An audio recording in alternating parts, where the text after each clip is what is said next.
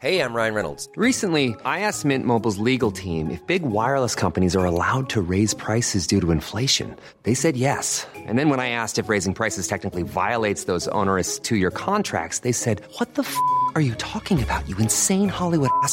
So to recap, we're cutting the price of Mint Unlimited from $30 a month to just $15 a month. Give it a try at mintmobile.com slash switch. $45 up front for three months plus taxes and fees. Promo for new customers for limited time. Unlimited more than 40 gigabytes per month. Slows. Full terms at mintmobile.com.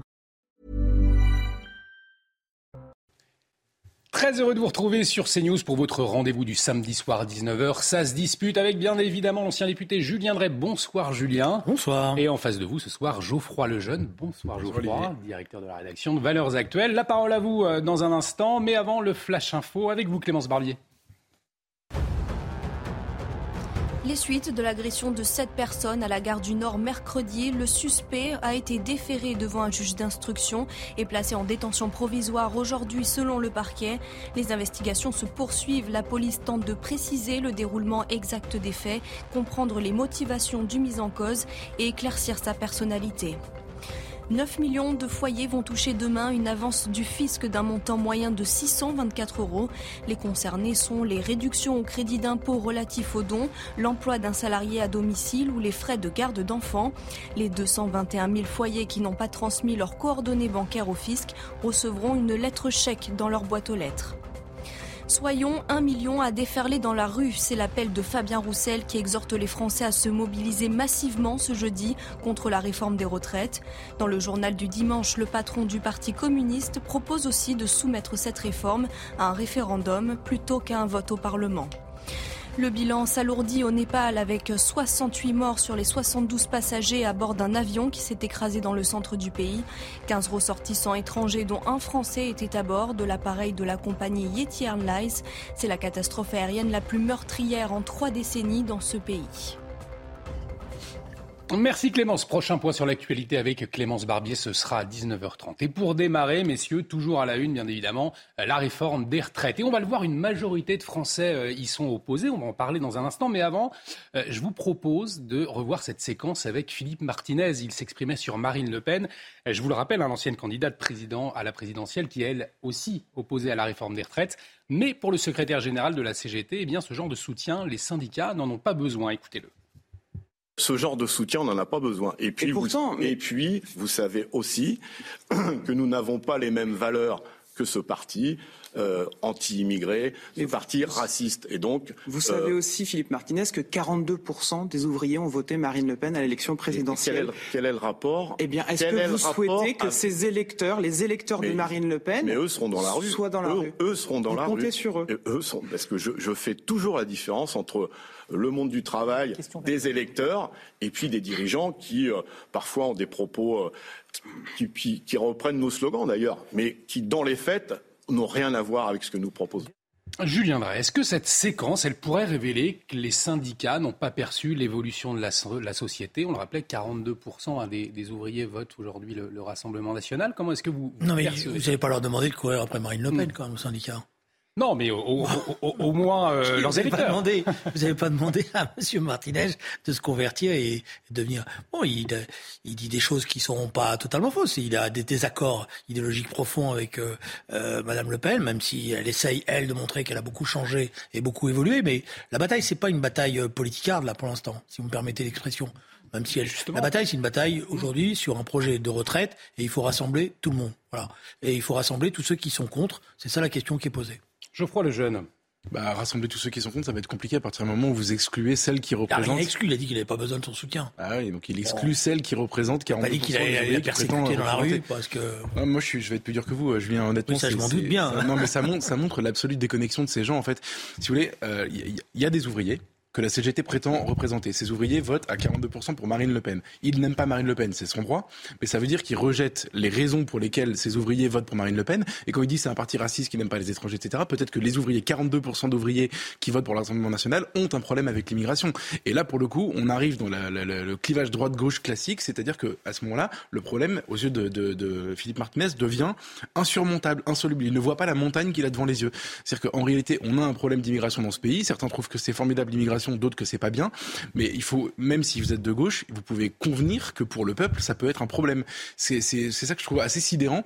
Euh, on a, pourtant, on vient, euh, on vient pas de si loin que ça. Il y avait, il y a, il y a 40, 50 ans, des, des, et 30 ans aussi d'ailleurs, des responsables politiques venus du Parti communiste qui tenaient sur la question de l'immigration le même discours que Marine Le Pen, et ça posait de problème à personne. Donc il s'est passé quelque chose entre temps, c'est la diabolisation, le, le, la gauche morale, etc., qui a rendu ce problème euh, illisible aux yeux de la gauche.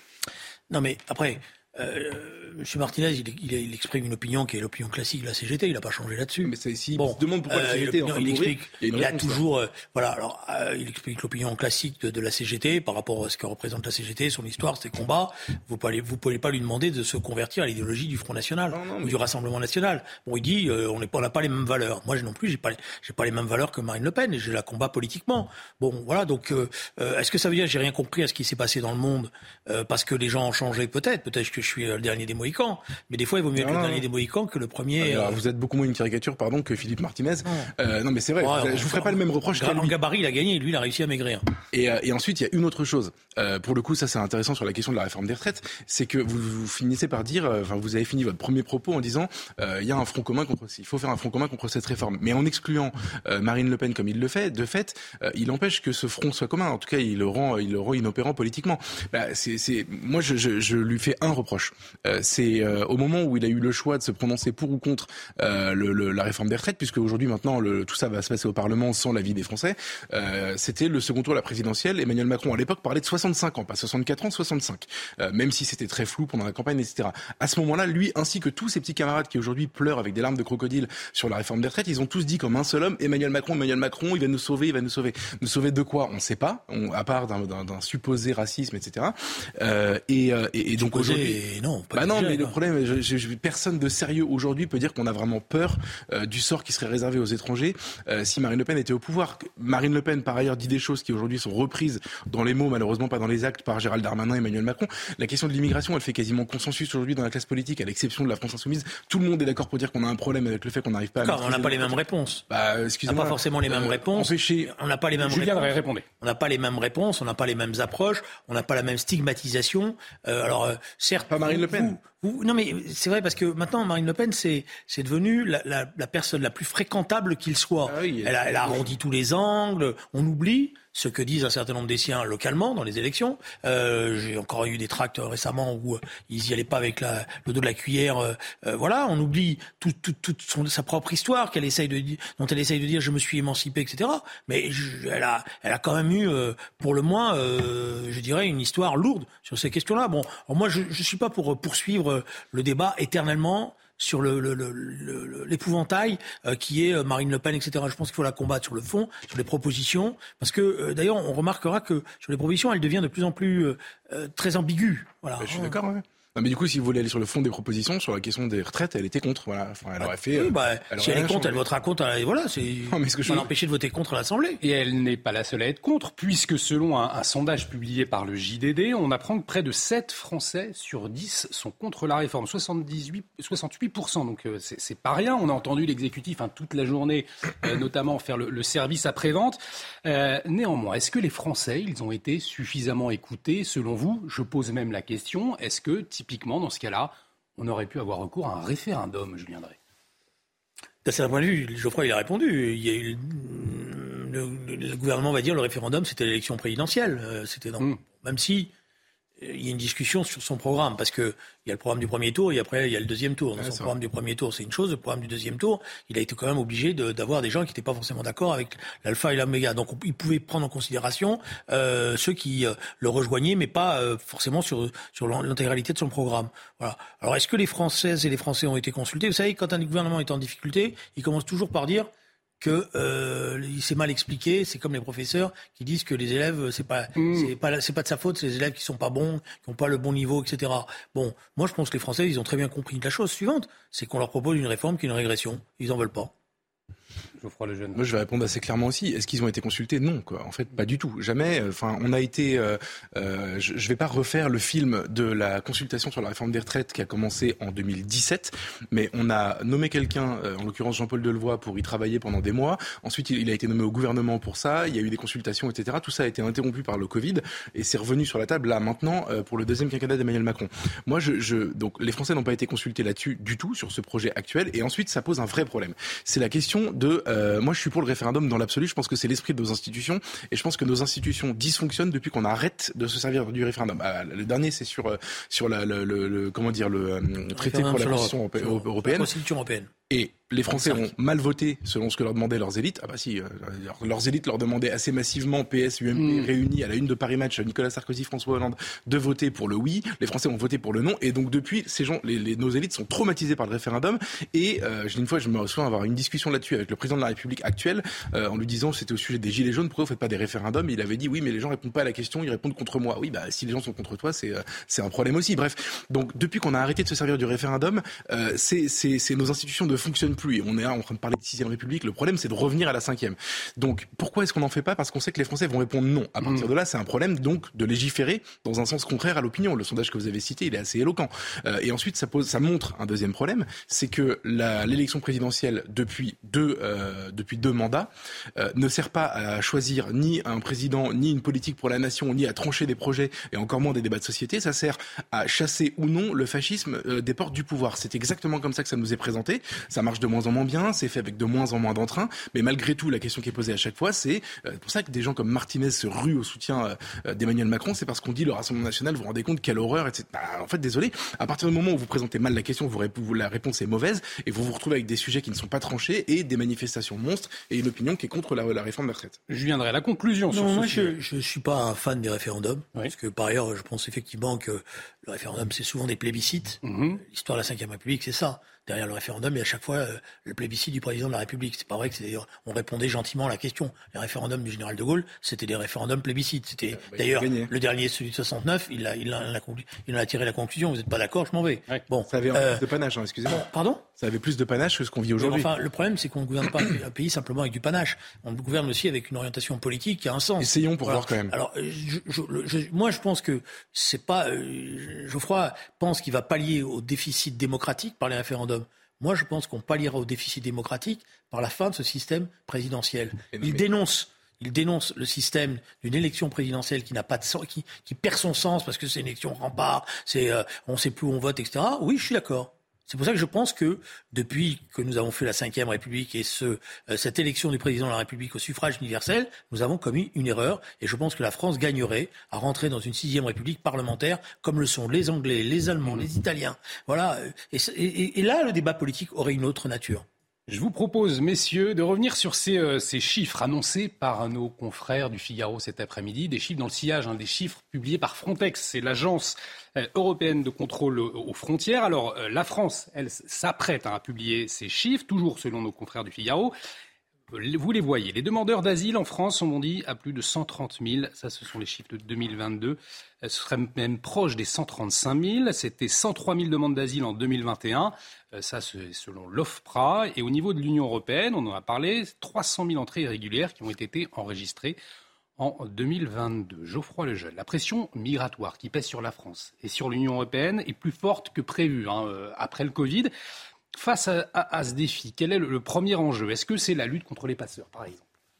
Tous les enjeux sont prioritaires, mais il faut bien comprendre qu'on est face euh, à une vague, un tsunami en réalité, euh, dont on ne mesure, euh, dont je pense les gens ne mesurent pas l'ampleur. C'est-à-dire que euh, et notre système n'est absolument pas adapté pour y répondre. C'est en fait euh, 130 000 personnes qui vont demander l'asile, c'est le principal moyen, enfin le principal poste d'immigration si on le répartit, vous savez, avec l'immigration de travail, le regroupement familial, le- les étudiants étrangers, etc. C'est le c'est le plus important. Il faut comprendre que sur les 130 000, tous n'auront pas le statut de réfugié, mais aucun ne repartira. C'est ça le plus important. Et il faut comprendre aussi que dans ces 130 000, les pays, les pays qui sont concernés. Le premier pays, c'est l'Afghanistan. Alors on dit ah, c'est la guerre, c'est formidable, enfin c'est normal, etc. Ok. Euh, tous les Afghans ne méritent pas l'asile, mais ça c'est un autre débat. Et ensuite c'est la Guinée, la Côte d'Ivoire. Et là pour le coup, on parle de pays qui sont pas en guerre. Et les pays, les, pays qui fournissent le, le, le lot de, de, de, demandeurs d'asile le plus important sont pas forcément des pays en guerre. Euh, aucun d'entre eux ne repartira. Si par hasard on leur mettait la main dessus et qu'on décidait parce qu'ils sont, ils ont commis un délit, etc., de les expulser, on leur donnerait une fameuse OQTF dont le nom maintenant suffit à faire rigoler tout le monde parce que le mot obligation ne veut rien dire. Donc pour toutes ces raisons-là, nous sommes absolument submergés. Moi, j'ai une réponse, c'est très simple. Euh, je suis un disciple de Pierre Brochant, l'ancien patron de la DGSE, qui a, qui a, écrit un texte, je pense, qui résumait tout et qu'on pourra relire dans 50 ans euh, parce qu'il n'aura pas pris une ride et qu'il mhm. expliquera exactement les problèmes que nous avons aujourd'hui. Il y a deux sujets. Premièrement, il faut les empêcher de rentrer parce que notre système, le temps qu'on réforme notre système, le temps qu'on sorte euh, de cet état de droit catastrophique et qu'on ajuste les curseurs de notre état de droit pour que notre notre notre état soit plus respecté. Ça veut dire rétablissement des frontières? Ça veut dire on est obligé. Là, les chiffres que vous avez cités, euh, c'est les chiffres des 330 000 demandeurs d'asile en Europe. C'est Frontex qui les donne. Aujourd'hui, Frontex est une agence d'enregistrement du nombre de gens qui passent. On leur refuse le droit de lutter contre le franchissement illégal de frontières. On pensait tous que c'était le gendarme de l'Europe, vous savez, avec des bateaux qui empêchent, etc. Pas du tout. Il y a un Français qui était le patron de Frontex jusqu'à il y a encore quelques mois, qui a démissionné parce qu'il avait demandé avec 16 ministres de l'Intérieur de l'Union européenne, euh, à la Commission européenne, de préciser sa mission et qu'on ne lui a pas donné de réponse. Donc il a dit, moi, je peux pas faire mon boulot, j'arrête. Il s'appelle Fabrice Leggeri. Vous pouvez mm. retrouver ses déclarations à l'époque. Euh, et, et, donc, nous, nous sommes absolument ensevelis sous le nombre de réfugiés. La pression démographique est trop forte. Donc, je finis juste en citant Pierre Brochant. Ce qu'il se passe, euh, ce qu'il préconise, et je pense qu'il a raison, c'est premièrement d'avoir une lutte efficace contre les entrées. C'est-à-dire qu'on examine, on examinera toutes les demandes d'asile, mais depuis chez vous, parce qu'on ne peut pas se permettre d'avoir tout le monde qui arrive. Premièrement. Et deuxièmement, en réalité, puisque ce n'est pas une question d'asile, il faut limiter l'attractivité de notre pays. Et là, il avait une euh, expression que je trouvais assez bonne, c'est la, la division par 10 des prestations réservées aux étrangers. C'est-à-dire, vous vous dites, je vais essayer de venir en France, mais par contre, je ne serai plus, je, ne toucherai plus d'argent quand je serai là-bas. Et croyez-moi, ça va dissuader euh, quelques vocations. Geoffroy Lejeune tire la sonnette d'alarme ce soir. Julien Non, il tire la sonnette d'alarme, mais la vérité, c'est qu'il n'y a plus de demandeurs d'asile. Mm. Donc, en fait, s'il est en train de nous expliquer, c'est qu'il est en train de s'asseoir sur le droit d'asile. Pas du tout. Il est en train de dire le droit d'asile, il faut qu'il existe. Parce que. J'ai pas dit ça. J'ai pas dit ça. C'est le piège. 30, 30 non, mais ça fait 40 ans qu'on tourne dans le piège. J'ai fait exprès de vous laisser tout le temps nécessaire pour faire votre démonstration. Allez-y, mais je vous réponds, je vous réponds. Bon, maintenant, si vous mangez mon temps aussi. Euh, non, non, non, non. Euh, de réponse. Euh, parce que vous avez le droit de manger mon temps. La question, elle est la suivante. Vous avez beaucoup de gens qui demandent le droit d'asile parce qu'ils sont victimes aujourd'hui de deux choses. Il n'y a pas que les guerres, il y a aussi les misères qui poussent au droit à l'asile. C'est de l'asile économique peut-être, mais c'est aussi un asile. Toutes les misères du monde. C'est, oui, mais elles existent. Ah Vous pouvez pas leur cracher à la figure. voilà. Surtout que, ce qui est intéressant. Non, non, non, d'accord. Mais je vous ai entendu euh, dénoncer les dictatures africaines.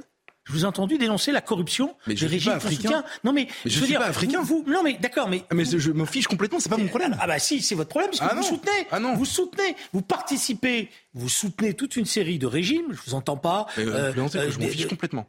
Ce qui est intéressant, c'est que dès que vous êtes ennuyé, tac, vous coupez. Parce que vous pensez comme ça, vous allez effacer ma parole. Mais non, ça ça marche pas. Je vous dis, il y a des régimes aujourd'hui, dans cette, dans cette histoire de demandeur d'asile, il y a une responsabilité qui est que nous soutenons un certain nombre de régimes qui prennent l'argent de la coopération, le détournent et on ne dit rien. On continue comme si de rien n'était parce que ça nous arrange, parce qu'il y a un certain nombre de pays où on a euh, des intérêts économiques, etc. Donc on ne peut pas simplement mettre la pression sur les pauvres gens qui deviennent souvent des malheureux euh, parce qu'ils sont dans des situations terribles et que c'est la dernière chance pour eux d'essayer de s'en sortir ou de sauver leur famille et puis oublier ça en disant moi ça m'intéresse pas parce que sinon vous allez me faire la même, vous allez me reprendre la même image que m'a pris euh, et je pense que vous vous irez pas jusque-là. Éric Zemmour, qui je lui dis un jour, mais euh, euh, quand en Méditerranée, il y a une maman avec un, un enfant, un bébé qui est en train de mourir, euh, qu'est-ce qu'on fait On lui tend la main? Et il me dit non, j'en ai rien à faire, c'est des envahisseurs. Bon, je peux répondre? Allez-y, Geoffroy. Ok. Euh, moi, j'ai rien contre le fait de sauver des gens euh, en mer. Il hein. n'y a pas de problème avec ça. Par contre, j'ai un problème. Vous ne pas mourir. Non. Par contre, j'ai un problème. J'ai un désaccord. Par contre, j'ai un désaccord avec Eric Zemmour. Ça va me coûter très cher. Non, non. Non, Julien, écoutez-moi. Écoutez-moi, écoutez-moi. J'ai pas l'impression qu'il va vous persécuter quand même. Écoutez-moi. Non, non, ça va. Tout va bien. Écoutez-moi. vous n'avez pas la tête du persécuté. Je, je, non, non, vraiment, je me porte bien par rapport à ça. Je, je, je, sauve les gens euh, et je les mets dans un bateau qui retourne de là où il vient. Ben ça dépend. Si. des fois, on peut pas retourner. Il retourne en Afrique. non, mais on peut pas. Il faut. Alors, donc, c'est un autre. Non. non, ça veut dire qu'il faut une coopération. Ça ne dépend pas du tout. Ça veut dire, mais vous pouvez pas faire n'importe. Vous sauvez des Libyens, vous les remettez où? En Libye. Ah ouais, et comment vous faites pour rentrer dans les ports libyens Eh ben- Rentrer avec la canonnière Non, non, ah non, attendez, Ah bon vous savez que non, mais vous savez que Non, la, bon, la- la alors- Libye, attendez, attendez, la, Non, Li- la donc- Libye, la donc- Libye, la Libye, contrairement à la Tunisie, est un des rares ports sûrs agréés par la Commission Non, a- européenne, comme vous- par l'Union européenne. Je, je pense que vous et moi, parce qu'on les paye pour ça. On prendra pas un bateau pour aller, à- à- pour euh, euh, dans un port libyen comme ça. Écoutez-moi, juste- non, non, je suis sérieux. je, suis sérieux, Julien. Je suis, Je 30 suis sérieux. Je suis sérieux aussi. Non, mais je, vais vous répondre sur la Libye. D'accord, mais la 30 Libye, on donne de l'argent à la Libye, justement. Bah oui. justement. On donne, on donne, on ne contrôle même pas les choses. C'est-à-dire qu'on a, Non, on a donné de l'argent pour se donner bonne conscience. Voilà. À la limite, vous me diriez. Non, non, c'est pas ça. Vous me diriez. On fait comme des pays sont en train de le faire, c'est-à-dire qu'on discute avec euh, des États relativement démocratiques ou d'abillement stables euh, en Afrique, et on leur donne la possibilité d'être l'État transitoire, Non, comme on essaye de le faire aujourd'hui avec certains, euh, comme les Allemands essayent de le faire notamment, c'est-à-dire que vous pouvez aller dans ce pays-là, vous déposez votre dossier, on l'examine, et à partir de là, vous êtes intégré. Oui, mais nous on fait même pas ça pour l'instant. On cherche même pas à le faire. Voilà. On est, en train, non. on est en train de parler de. Non, non. Nous, on a dit aux Libyens, pour, pour se donner bonne conscience, on a armé une gendarmerie libyenne qui est totalement corrompue. C'est-à-dire, elle prend notre argent Hum. Et elle laisse Ouais. passer les passeurs. C'était juste pour, c'était juste Allez, pour, vous- vous répondez, on passera au thème suivant, exemple de, de la. Méditerranée. Moi, je vous dis juste en fait, euh, vous me prenez, vous me parlez des, des, des, des gouvernements africains, etc. Je m'en fiche complètement. Ça n'est pas si. Mais si, c'est ça qui est. Les- non, une- mais non, vous non, pouvez pas dire. non, mais non. vous pouvez pas dire, je suis dans ma tour d'ivoire. Mais c'est pas une tour je- d'ivoire. Je, me, je, me- je me C'est- fiche de tout cela. Vous envoyez- vous êtes d'accord. Alors, je vais reprendre la question autrement. Est-ce que vous pensez que quand même la misère qui règne dans ces pays-là, la corruption, la violence euh, qui pousse des gens à vouloir fuir ces pays-là, vous le pensez quand même Ah non mais attendez, moi si j'étais euh, dans un pays comme ça, je- j'essaierais moi aussi. Bon. je les Donc- comprends parfaitement. Donc, mais pas dire je m'en fiche. Mais Je m'en fiche, puisque même, vous-même déjà, Mais je vous m'en commencez fiche. par dire je les comprends. en tant que Français, ça n'est pas mon problème. Mais, si, mais non, mais non. En tant que citoyen du Le- monde, c'est notre problème. Non, mais je Parce suis que- pas citoyen du monde, mais moi non, je suis français. Mais parce que. Donc, mais non, le problème des gouvernants français, Julien, le problème des gouvernants français, et s'ils font l'inverse, c'est criminel, c'est de, de, de, de, de permettre que l'intégrité du peuple français puisse rester telle qu'elle. C'est le seul problème. Les gouvernements africains, mais c'est pas leur. L'intégrité du peuple français, euh, les millions d'immigrés qui y a en France, il y a aujourd'hui, il y en a une grande part qui s'intègrent parfaitement. Ensuite, deuxième argument. de très bons citoyens Mais français. c'est pas hein. une question de, je, je ne parle même pas de ça. Je parle juste de- des flux. Je parle même pas de, on pourra parler d'assimilation quand vous voulez. Mais là, je parle juste des flux d'immigration. l'intégrité des valeurs. Aujourd'hui. Non, non, mais non, ça, bon, c'est un autre débat. Oui, d'accord. C'est un autre débat, mais je mais veux vous avez mais dérapé sur le mot, c'est pour ça. Non, j'ai pas dérapé, du peuple français, je sais pas ce que ça veut dire. J'ai fait exprès de le dire, L'intégrité des valeurs du peuple français. Non. Parce que euh, sinon, c'est quoi? C'est la couleur? Non, la mais religion non, non, non, attendez, c'est un autre débat, on en parlera, c'est l'assimilation, c'est autre chose. Non, juste pour terminer, vous- parce vous que vous avez utilisé, vous avez utilisé l'argument de, euh, oui, mais vous êtes contre le droit d'asile. Justement. Justement, on est au cœur du problème. Ça fait 40 ans que des gens de gauche comme vous nous expliquent que c'est l'honneur de la France de pouvoir accueillir des gens qui sont persécutés dans leur pays, etc. Ce, cet honneur-là est devenu notre déshonneur et est devenu surtout, devenu surtout la porte d'entrée de gens qui n'ont rien à faire chez nous. Je vous explique en un mot pourquoi. Vous savez qu'aujourd'hui, la France, le Conseil d'État français a, a- a- a créé une jurisprudence qui a été adoptée ensuite par l'Union européenne, qui consiste à dire que si jamais l'examen de la demande d'asile est refusé parce qu'il n'y a pas de persécution dans le pays, on invente, on a inventé, nous les Français, on a inventé la persécution privée qui est euh, conflit de voisinage, conflit familial, etc. Donc on garde des gens, on a créé ce droit, on garde des gens qui ne sont pas persécutés dans leur pays parce qu'ils s'entendent pas avec leur famille. Je vous jure que c'est vrai. C'est, c'est- non, vous savez quoi non, mais- non, mais- c'est, ah, les idées chrétiennes devenues folles. Votre asile est devenu je- fou. je- et donc il faut crois- revenir dessus. J'ai beaucoup de respect pour vous. Donc ne devenez pas un agitateur. euh, qui euh, essaye de, de, de monter à, à l'excès, voilà. Le, le droit, le droit, non. En plus, non, le droit d'asile, c'est un droit qui est très important parce que ça fait l'honneur de notre pays de dire que et parce que c'est l'honneur de la France. Mais voilà, je- vous m'avez parlé. de vous 30 expliquer secondes. comment il est devenu Vous fou. m'avez parlé de l'intégrité. Ben, l'intégrité, justement, là, c'est pouvoir dire partout où il y a quelqu'un qui est persécuté, il sait quand même Non, mais- que la France est là et qu'elle peut l'aider et qu'elle peut le défendre. Ça, c'est la première chose. Deuxièmement, Pas que les procédures aient été voisinage. 30 secondes, que les procédures aient été détournées et qu'il faille remettre de l'ordre aujourd'hui, je vous signe n'importe quelle déclaration là-dessus. Et je regrette d'ailleurs que nous ayons perdu autant de temps. Et je pense d'ailleurs que la gauche, quand elle va, je l'espère, dans les mois à venir, se remettre sur pied et avoir un programme, devra avoir une clarté de pensée sur ces questions-là. Quand il y a une demande d'asile et qu'elle n'est pas, euh, elle n'est pas fondée et qu'elle est rejetée, nous devons avoir les procédures pour accompagner le plus vite possible ceux qui sont là, en trouvant euh, les solutions nécessaires, soit avec des États tiers, soit en négociant avec euh, euh, un certain nombre d'associations, etc. On peut le faire. C'est pas vrai qu'on peut pas le faire. Allez, vraiment- ce sera le mot de la fin. Il nous reste 10 secondes avant la fin de cette première partie. Le débat est vif et c'est très bien. Allez-y pour conclure. Est-ce que vous croyez vraiment qu'il y a 130 000 personnes dans le monde qui souffrent aujourd'hui d'une persécution Non, je crois qu'il y a, il y a 130 certainement. 000. Non, je pense qu'il y en a beaucoup plus. Il y en a qui sont prêts à prendre tous les risques y compris à perdre leur vie, parce qu'il y en a qui perdent leur vie euh, désormais pour, euh, quand ils traversent la Méditerranée. Mais vous savez, je vais prendre un- quelque chose qui, est- qui moi, peut-être vous, vous, vous ne vous dit rien. Mais moi, je suis, je suis pourtant de la main. aux femmes iraniennes, Mais si elles sont persécutées. C'est pas des leur femmes donner la possibilité. c'est des hommes qui Et la- la- du non, non, les femmes ou les voilà. Je suis même, je suis. Moi, je n'ai pas soutenu la déclaration d'un ministre français qui a dit quand les talibans sont rentrés en Afghanistan, faut leur donner leur chance. Discuter. pas- Allez, on- va marquer une pause, ce en train va- de se passer pour ces pauvres. Alors, je dis pas que tous. Évidemment qu'il y a des gens qui exploitent le droit d'asile. Et c'est même une honte ce qu'ils font. Bah oui. Parce qu'ils le détournent de, la- de la générosité qui est la 130 nôtre. 000. Allez, on va marquer une pause, retrouver messieurs. de la fermeté tout en gardant nos principes. On va marquer une pause, euh, messieurs. Merci pour ce débat. Dans un instant, on va revenir sur l'attaque à la gare du Nord mercredi et une autre attaque au couteau. Hier, c'était à Strasbourg. Qu'est-ce que ça révèle? Ça se dispute dans un instant. On marque une pause. À tout de suite. De retour sur le plateau de Ça dispute. Bienvenue si vous nous rejoignez, toujours avec Julien Drey et Geoffroy Lesjeunes. On continue à débattre dans un instant, mais avant le rappel des titres avec vous, Clémence Barbier. 22 départements, principalement dans l'ouest, sont placés en vigilance orange en raison de vents violents liés à la tempête Gérard. Deux autres départements, le Cantal et la Lozère, ont été placés en alerte orange en raison de la neige. Cette dernière alerte, alerte débutera à 4 heures du matin ce lundi et durera jusqu'à 17 heures. Six départements du Grand Est sont en alerte rouge face aux allergies au pollen. La raison des températures douces qui ont favorisé la floraison des arbres, notamment les noisetiers. Selon le réseau national de surveillance aérobiologique, le reste de la France métropolitaine est en risque d'allergie de niveau moyen. L'état d'urgence décrété à Lima, la capitale péruvienne, et dans d'autres régions en raison de manifestations contre la présidente Dina Bollart. Cette mesure entre en vigueur pour 30 jours. Ces protestations ont éclaté après la destitution et l'arrestation le 7 décembre dernier du président socialiste Pedro Castillo, accusé d'avoir tenté de perpétrer un coup d'État. Merci Clémence. Prochain point sur l'actualité, ce sera à 20h. Je vous propose, messieurs, de, revenir sur cette attaque à Strasbourg au couteau. Ça s'est passé hier, après l'attaque à la, à la gare du Nord mercredi. Un homme armé euh, d'un couteau s'est attaqué à des passants. Il a été euh, maîtrisé par un policier hors service. Comme euh, gare du Nord d'ailleurs, l'assaillant a tenté de poignarder un homme, puis une mère de famille accompagnée de ses deux enfants. Euh, le policier qui est intervenu s'est vu prescrire 45 jours d'ITT euh, tout de même. Euh, on écoute Benoît Barret, le secrétaire national Province Alliance, et on voit ce que révèlent ces, ces deux faits cette semaine dans un instant. On écoute. Le drame, une nouvelle fois, c'est que deux jours après la gare du Nord, le même mode opératoire, une nouvelle fois, se reproduit sur le territoire national. À Strasbourg, il y a donc un individu armé avec un couteau hein, qui a d'abord voulu s'en prendre à une personne qui regagnait son véhicule, tout simplement. Euh, le mis en cause a voulu euh, porter un coup de couteau à la victime, qui a réussi à se réfugier dans, son véhicule et a réussi à prendre la fuite.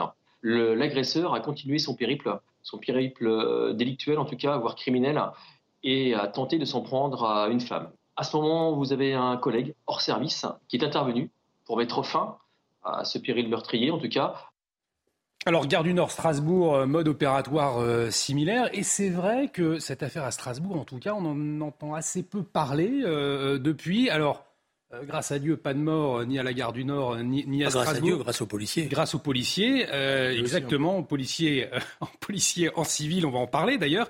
Euh, mais Julien Drey, tant qu'il n'y a pas de mort, on a le sentiment que eh bien, c'est- moins grave. Est-ce que c'est le cas? Est-ce que vous, vous percevez cela? Je sais pas si. en On s'habitue en quelque sorte. Non, d'abord, la première remarque qu'il faut faire, c'est par rapport à ceux qui criaient il y a encore quelques semaines, euh, tout le monde déteste la police. Hmm. Heureusement que de temps en temps, il y a quelques policiers. Oui. Et quelques policiers courageux, euh, parce que euh, c'est pas rien d'aller euh, ceinturer quelqu'un qui a un couteau, et on en voit les conséquences même sur le plan personnel. Il aurait pu regarder ailleurs. Hein. Euh, il l'a pas fait, et donc il faut saluer d'un fois son courage, et saluer le courage de tous ces policiers qui sont en première ligne dans ce combat. Deuxièmement, le problème qu'on a maintenant, alors peut-être qu'il y a une banalisation, mais vous avez aujourd'hui un terrorisme qui n'est pas low cost, qui est un terrorisme d'une autre nature, parce que vous verrez, hein, c'est pas des déséquilibrés, c'est des déséquilibrés, Mm. mais il y a toujours eu des contacts et des contacts qui les amènent à ce comportement. Euh, je trouve d'ailleurs qu'on n'a pas fait assez de publicité, c'est dommage, à l'affaire de Nice.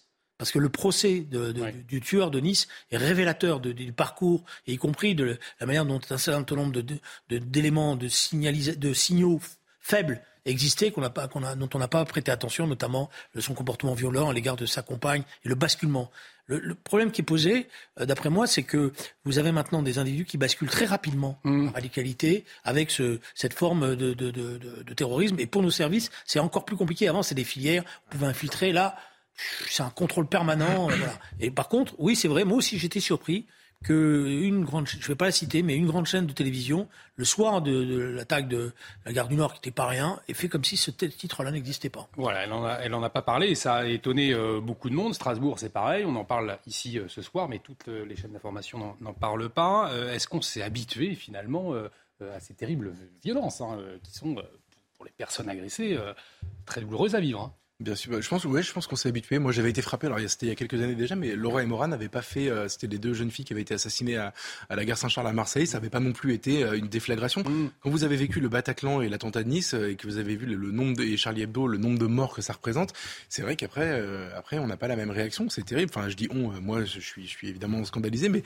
les médias dont parlait Julien, en réalité, se, se, se, se, détournent un peu. Ensuite, moi, je, je, ce que ce que, ce que disait Julien un instant est absolument vrai sur le, le nouveau djihadisme auquel on a on a à faire. D'ailleurs, est-ce que la qualification euh, dans la gare du Nord, le parquet antiterroriste, n'était pas saisi euh, à, Strasbourg non plus. Hein. Et parce qu'en fait, justement, mais c'est, c'est, on répond à quelque chose qui a été théorisé par l'État islamique juste après les attentats de masse euh, en 2015, comprenant que les attentats organisés et voilà, mais qu'il y avait beaucoup de travail qui avait déjà été fait par nos forces de l'ordre, nos renseignements, etc. Donc ça devenait de plus en plus compliqué d'organiser ce type d'attentat. Et donc ils ont théorisé, ils l'ont dit dans leurs médias, euh, dans leurs médias, dans, dans leur, euh, par, par leurs réseaux sociaux, etc. Ils ont théorisé le djihadisme, ce que Keppel a appelé le djihadisme d'atmosphère, c'est-à-dire en gros, vous, vous n'êtes personne, euh, on se connaît à peine, et vous mm. avez vous avez une don contre la France, donc prenez un couteau, une voiture, peu importe, et allez-y, faites un faites un carnage le plus possible. C'est exactement ce qui se passe maintenant. Donc c'est un, c'est même si euh, il y a techniquement pas une enquête antiterroriste à faire, ça reste euh, une forme de terrorisme. Et puis après, moi, je vais évidemment dire euh, mon admiration pour l'héroïsme de ces policiers. En effet, ça, ridiculise à la fois ceux qui parlent de policiers factieux et aussi ceux, et là pour le coup, ce sont les médias qui en font des tonnes sur les violences policières à partir de trois cas malheureux et très isolés et très peu de victimes. on a fait un système de ces violences policières qui en fait ne représente pas grand-chose dans les chiffres, alors que le quotidien de la police, c'est de l'héroïsme pur et dur. là, on a l'occasion d'en parler parce que parce que ça se voit beaucoup, mais euh, ce sont des gens, heureusement, heureusement, qui sont armés hors de leur période de service. Alors justement, la, loi sécurité globale, on s'en souvient, elle avait, euh, elle avait suscité le, débat. Il y avait notamment cet article 25 qui prévoit que le fait qu'un fonctionnaire de la police nationale ou un militaire de la gendarmerie porte son arme hors service dans des conditions définies par un arrêté du ministre de l'Intérieur ne peut lui être opposé de l'accès à un établissement recevant du public. Là, bon, à Strasbourg, le policier ne, sort pas ses armes. C'est le cas, le garde du Nord, mais c'est une bonne chose finalement. Non, c'est pas une bonne chose. Vous avez une partie des, des organisations syndicales qui sont contre cela et pas les pas les petites organisations syndicales. Elles pensent que euh, il faut faire attention parce mmh. que euh, voilà, euh, euh, je suis pas convaincu que parce que euh, les policiers ils ont leurs armes, ils peuvent à partir de là ils, vont être dans l'obligation d'être des justiciers tous azimuts, n'importe comment. L'utilisation de l'arme, c'est il faut quand même bon c'est pas d'abord il faut de la formation, et malheureusement, euh, les policiers eux-mêmes vous diront que souvent ils sont pas amenés. Euh, bon voilà. Donc je suis pas convaincu par euh, par le fait qu'on généralise ça. C'est pour ça que ça avait été, je pense qu'Alliance par exemple avait dit qu'il n'était pas pour cela. Voilà. Enfin, Garde du Nord, c'était quand même bienvenu quoi. Oui, mais je veux dire non, mais la réponse c'est pas de dire tout. Mmh. La réponse, c'est, malheureusement, euh, d'abord, il y a effectivement, là je vais lui faire plaisir, hein, Geoffroy, il y a visiblement euh, sur la, question des OQTF, etc., quelque chose qui ne va pas, parce qu'on a quand même des profils maintenant qui, qui commencent à, montrer qu'il y a, y a une sorte de, terrorisme par mimétisme. c'est-à-dire, je suis euh, dans la marginalité, etc., et tout. Hmm. Donc, je contacte, je contacte pas, je vais sur Internet. Parce que le discours des, des, des organismes de recrutement, c'est rachète-toi. Voilà. Tu as fait beaucoup de bêtises, etc. Donc rachète-toi. Pour racheter, faut que tu tues. Oui, c'est ça. Voilà. Et, c'est, et ça, c'est facile. Donc ce mode opératoire au couteau, c'est ce que ça révèle finalement. C'est des personnalités très fragiles. Alors après, on va dire c'est déséquilibré, etc. C'est pour ça qu'il y a des qualifications. Mais c'est, c'est ça tout le discours, c'est il faut que tu te rachètes. Donc finalement, euh, ces, ces modes opératoires au couteau, comme on l'a vu Gare du Nord, comme on l'a vu euh, euh, à, Strasbourg, au fond, ça révèle euh, un, djihadisme qui est euh, finalement de plus en plus présent dans notre société, même si on le rappelle dans ces deux affaires, le parquet antiterroriste n'est pas saisi. donc l'enquête est en cours, donc il faut bien faire attention. vous avez, vous avez bataille contre les forces islamistes et qui sont présentes, qui sont mm. là et qui sont organisées. Et donc euh, avec euh, euh, le problème essentiel pour l'instant pour nos services, c'est la surveillance internet, parce que quand même une grande partie des choses maintenant se passent là. C'est là que les premiers contacts ont lieu, c'est là que les premiers indices peuvent être détectés, et il faudrait encore plus de fonctionnaires pour pouvoir, je dirais, avoir une surveillance 24-24, ce qui est pas simple, il faut être honnête. Je vous propose à présent, euh, messieurs, de parler un peu de, politique. On va parler de la France insoumise, on va parler de la gauche euh, plus euh, largement, alors que le Parti socialiste va voter dès jeudi hein, pour élire son premier secrétaire. La maire de Paris, Anne Hidalgo, s'est exprimée dans les colonnes du Parisien, c'était hier. On va voir ce qu'elle, pense de la France insoumise. La France insoumise eh bien, est un parti non démocratique. On n'arrivera jamais à gagner dans le pays si on se range derrière cette pensée cette pensée-là et cette méthode, ajoute-t-elle. Alors on va recontextualiser euh, un, petit peu, Julien. Le PS est en train donc de se choisir son nouveau euh, secrétaire. Il y a deux lignes. Vous me dites si je me trompe, celle de Fort, d'Olivier Faure, pardon, pro-NUPES, l'autre, Nicolas Mayer-Rossignol, opposé à une alliance, en tout cas telle qu'elle est actuellement. Hein. Oui, formulé comme ça, c'est plus clair. C'est plus clair, voilà. bon, écoutez, moi, je, bon, la maire de Paris a le droit de s'exprimer, la maire de Paris. C'est un parti non démocratique, la France insoumise? euh, disons qu'ils ont. Euh, pas, d'abord, c'est pas un parti. Hmm. La vérité, c'est d'ailleurs quand vous écoutez Mélenchon, il, vous, il vous, explique que Jean-Luc Mélenchon, pardon, il vous explique que c'est un mouvement gazeux et qu'il ne veut pas faire de parti parce qu'il ne veut pas retrouver les, les problèmes du Parti socialiste qu'il a connu, les tendances, les courants, etc. Et tout. Donc c'est un mouvement. Il a théorisé ça. Bon, moi, je suis attaché. Euh, aux formes traditionnelles des partis politiques, de la démocratie. Donc euh, c'était aussi un, des points de désaccord. Après, il y a des comportements assez autoritaires qui découlent justement de ce refus euh, euh, de sa démocratie. Mais je suis pas convaincu que l'essentiel de la bataille pour les socialistes, ça soit de commencer à s'en prendre à LFI. Et je pense que ça serait d'abord de retrouver leur identité, leur projet, leur programme. Et je pense qu'ils seraient beaucoup plus sereins s'ils savaient où ils allaient et que, c'est ça qui est, important. Voilà. Geoffroy Lejeune, c'est un parti antidémocratique, LFI Dieu sait que j'aime pas la France insoumise et Dieu sait que je suis en accord sur rien quasiment euh, de, de ce qu'ils peuvent raconter à longueur de journée. Mais alors cette interview est consternante. Bon, déjà, la première chose, c'est qui est Madame Hidalgo pour donner, pour donner encore aujourd'hui des leçons du qui est démocratique, qui mm. ne l'est pas, etc. Ça, ça m'énerve. Ensuite, deuxièmement, qu'est-ce qu'une, qu'est-ce qu'un parti démocratique? C'est un parti qui sollicite les suffrages pour accéder aux responsabilités. Ce que fait la France insoumise, tout comme d'ailleurs le Rassemblement national, puisqu'il a longtemps été accusé euh, de ne pas être un parti démocratique. Donc cette critique est insupportable. Euh, ensuite, euh, ça veut dire donc qu'on on, s'autorise cette critique euh, parce qu'on n'est pas d'accord avec les idées exprimées. Alors le, le FN ou euh, LFI, dans, dans, enfin les, les, deux fonctionnent. donc dans le cas de la France insoumise, Mélenchon est autoritaire, Mélenchon est trop radical, euh, Mélenchon est islamo-gauchiste, et pour toutes ces raisons, on va le décréter antidémocratique. Mais je suis désolé, c'est absolument subjectif, ça ne repose sur absolument rien de concret, et donc moi, je vais vous expliquer ce que je pense de Madame Hidalgo, je vais vous dire qu'elle n'est pas démocratique, parce que je trouve insupportable qu'elle ait euh, fait des travaux partout dans Paris et qu'on puisse plus circuler, je trouve insupportable qu'elle euh, ait une gabegie financière colossale dans la mairie de Paris, je trouve insupportable sa politique d'accueil des migrants partout, je trouve insupportable sa politique anti-bagnole, donc je vais dire, moi, Geoffroy Lejeune, la semaine prochaine dans le Parisien, que Madame Hidalgo n'est pas démocratique. Et puis on va en débattre. C'est ridicule, honnêtement, c'est pathétique. Non, je, pour être honnête, je me suis posé la question de savoir pourquoi elle faisait cette interview à ce moment-là. Et comme j'ai l'esprit un peu tordu parfois, je me suis dit, est-ce qu'elle rend service à son candidat? Mm-hmm. Parce qu'il va y avoir un, vote euh, jeudi. Oui. Euh, bon, le vote est serré, il faut être honnête. De, enfin, honnête, oui, en regardant les chiffres, on voit bien que le vote va être très serré. Euh, Olivier Faure, assez normal, va jouer de toute son autorité, de, toute son autorité de premier secrétaire sortant, mais il va aussi euh, en appeler à la rescousse euh, tous ceux qui, à un moment donné ou à un autre, sont sympathisants de LFI. Et donc, à partir du moment où elle fait cette interview comme ça, elle polarise le vote au sein du Parti socialiste, pour ou contre LFI. c'est ça. Je suis pas sûr qu'elle rende service à son candidat. Voilà, c'est une interrogation que j'ai eue. Parce que, d'après moi, le débat, il n'est pas pour ou contre LFI le débat pour les partis socialistes, c'est pas de se déterminer par rapport aux autres, c'est d'enfin d'exister lui-même. Mhm. C'est-à-dire d'avoir un projet, d'avoir un programme, de récupérer tous les orphelins de la pensée socialiste, de répondre aux questions qui sont posées et pas courir après euh, l'ouverture totale de toutes les frontières, euh, sans maîtrise des flux migratoires, euh, ou je ne sais quoi, quelle autre chose, ou les, ou les, les discours des écolos. Donc c'est de retrouver une identité. Donc moi, pour mon problème à moi, aujourd'hui, en tant que socialiste euh, de cœur, mais pas de, de parti, parce que y a un moment donné où j'en ai eu assez de, de, de, rester toujours dans une machine, parce que moi je veux bien, hein, mais c'était pas même pas totalement un modèle de démocratie non plus, hein, le Parti socialiste. Faut être honnête. Euh, j'ai vu aussi des, des, tas de choses qui se passaient dans les congrès. Euh, bon, euh, il y avait des fédérations qui votaient au canon à 300 ou à 400 sans qu'on sache exactement sur quoi ils votaient. Bon, donc c'est pas voilà. Donc voilà, je me suis posé la question. Je me suis dit, tiens, c'est bizarre, pourquoi tout d'un coup, la maire de Paris s'en prend si brutalement à la France insoumise? 1,71% des voix, Anne Hidalgo, à la dernière présidentielle. Est-ce que le, PS, pour conclure sur ce sujet, il peut renaître de ses cendres, euh, selon vous? Je vous voyais sourire euh, tout à l'heure. J'ai vraiment une tendresse pour, euh, pour Julien et pour tous les gens qui, qui, qui, attendent, vous savez, le retour du PS fort sur ses sur Moi, je ne vais pas attendre. Non, mais je pense que le moment. Je, vais, je vais vous rassurer, je ne vais pas attendre. Moi, je, c'est ma vie, le Parti Socialiste. 40 ans d'activité militante. Et pour moi, c'est une tristesse infinie le matin de me lever en, mm. pensant qu'il n'y aura pas de continuité de ce combat-là et que quelque part, ça sera fini.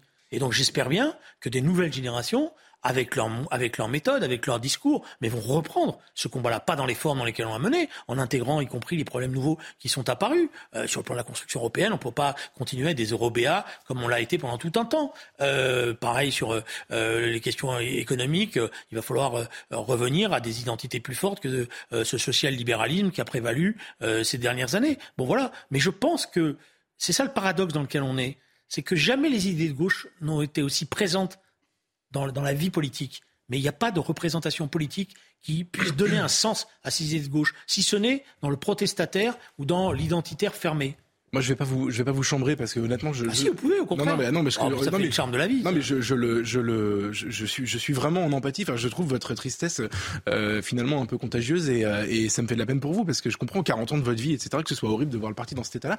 Pas horrible, c'est, c'est, c'est une question. On se pose la question. Est-ce que ça a servi à quelque chose? Et moi, je pense que ça, hmm. je pense que ça a servi à quelque chose. Je pense qu'on a.